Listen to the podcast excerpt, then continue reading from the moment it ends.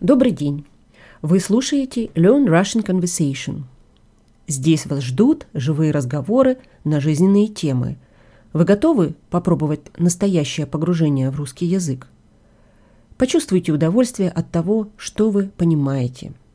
Подписывайтесь на наш канал store.lrcpodcast.ca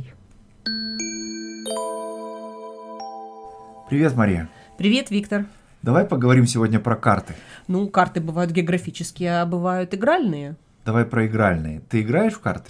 Да, я в карты играла в детстве. Ну, смотри, вот к картам отношение такое, что есть карты, что называется, опасные. То, что в детстве бабушка, мама предупреждали в карты не играть, не курить и не пить. И это связано с игрой на деньги. А есть карты как интеллектуальные игры, связанные с расчетами. Ну, видишь, на самом деле в, в то, что ты называешь интеллектуальными карточными играми, в них тоже на деньги-то играют, да, и я бы сказал, что опасность проигрыша, да, шлейф такой, значит, азартной игры, он в целом у карт, у игральных карт есть. Но я с тобой согласен совершенно в том смысле, что карточные игры действительно делятся на две основные категории – вот есть такие карточные игры, где все зависит от случайности, да, и практически ничего не зависит от твоих действий.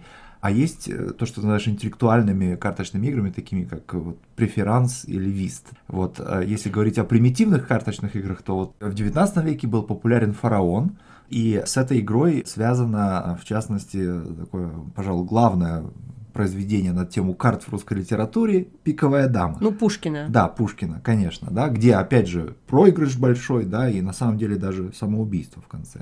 Да, ну, мы в детстве играли в дурака, подкидного дурака. Mm-hmm. И, в общем, конечно, такое название простое, примитивное. Mm-hmm. Игра сама по себе не очень примитивная, и можно сказать, что это такая первая игра, где, ну вот мы во дворе играли, происходит взросление. Во-первых, потому что тебя включают уже в разновозрастную компанию, а во-вторых, с картами так интересно, что, значит, ты держишь карты оборотной стороной, рубашкой к твоим партнерам по игре, и при этом ты должен все время, когда играешь, не увлекаться настолько, чтобы случайно не показать свои карты противнику. И в этом смысле карты — это такой первый шаг к тому, чтобы осознавать, что ты делаешь, что делают другие, и хитрить. Может быть, разрабатывать свою стратегию или может быть, скрывать свои намерения. Согласен с тобой, и вот ты упомянула, что у карт есть рубашка, да, и это такой узор, да, с помощью которой вот одна карта ее не отличит от другой, вот, ну, оборотную сторону ее, да, что очень важно, чтобы невозможно было догадаться, какие карты у, у противника. Но да? в этом смысле есть способы, как метить эти карты, да. да? Есть ну, крапленые карты, да, другими да. словами, которыми пользуются карточные шулеры для того, чтобы обыгрывать значит, нечестно. Нечестно, да. И опять же, здесь мы возвращаемся к этой теме того, что вот игра в карты это, в общем-то, опасная игра. Может быть, по крайней мере, если вы играете на деньги. Да, если колода не нейтральная, а колода чья-то, да, угу. все карты могут быть помечены каким-то специальным образом. А вот те игры, которые больше требуют интеллекта, расчета, даже каких-то математических способностей, это, ну, в общем, преферанс. Преферанс – это такое русское или восточноевропейское название одной из разновидностей виста, да, вот угу. вист это то, что вот там в 19 веке практически в каждой европейской стране была такая карточная игра. Он в дальнейшем эволюционировал, и вот та форма, которую он принял в России, в бывшем Советском Союзе, называется преферанс. Ну, а вот есть еще такая игра, и я знаю, что даже есть спортивный вариант. Это бридж. Вот насколько я слышала, я сама не играла, но сколько я слышала от друзей, что бридж это очень интересная игра, она гораздо интереснее даже преферанса, и она чуть ли не единственная, которая включена Олимпийским комитетом. Число видов спорта. Да, да, да в число видов да, спорта. Да, э, ну согласен с тобой, хотя, э, опять же, надо здесь, мне кажется, отметить, что и бридж, э, несмотря на то, что он самый, наверное, сложный, самое сложное из всех карточных игр, это все равно тоже относится к семейству, да, вот, которое называлось вистом в 19 веке. То есть это может быть более такая сложная форма преферанс. Угу. Ну, смотри, если говорить вот о картах скажем, заглядывать чуть-чуть в историю, то игра на деньги иногда стоила российским офицерам, кто по происхождению сыновья ага. помещиков, иногда стоила целых имений и наследства, да, и человек мог проиграть за карточную игру, ну, практически все, что у него есть в жизни, и даже то, чего нет. Да, и очень часто после этого оставалось только застрелиться, да, потому что, ну, раз ты не можешь заплатить долг, то, соответственно, это большой позор, да, который несовместим с дворянской честью. Да. Но а... видишь, в этом смысле нельзя было в карты не играть, потому что, допустим, в офицерской среде это в каком-то смысле способ быть своим. Ну да, потому что офицеры и вообще военные, да, это люди, которые готовы рисковать своей жизнью и должны постоянно демонстрировать эту готовность, да, и если ты не готов поставить на карту все, что у тебя есть, значит, ты трус, да, и, конечно, таким было не место в офицерской среде.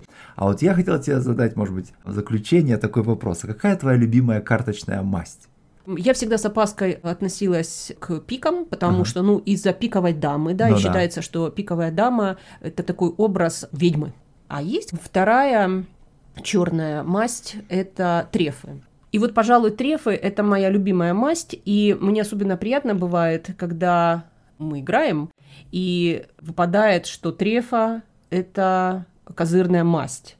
То есть э, самая сильная масть в игре, когда назначают эту масть козырной. Да, и есть еще две красные масти, то есть червы и бубны. Угу. Я вот чисто визуально, вот, потому что мы играли в карты, когда я был подростком, да, к нам приходили в гости, и мы часто играли в карты, и вот тот набор карт, который у нас был, в нем самые красивые дамы, самые красивые короли были червы, и поэтому я выберу червы. Да. Ну, кстати, бубны, наверное... Я, кстати, не знаю, откуда бубны происходят. Дело в том, что слово «червы» происходит от слова червленый, то есть красный, да, ага, ну да. и красное сердце. Ну, угу. старое русское слово да. в русском языке, но вот бубны я не знаю, откуда происходит. Да, я тоже не знаю. Ну, значит, нам есть что узнать. Это всегда важно, когда есть что узнать. Угу. Ну, пока. Ну, пока.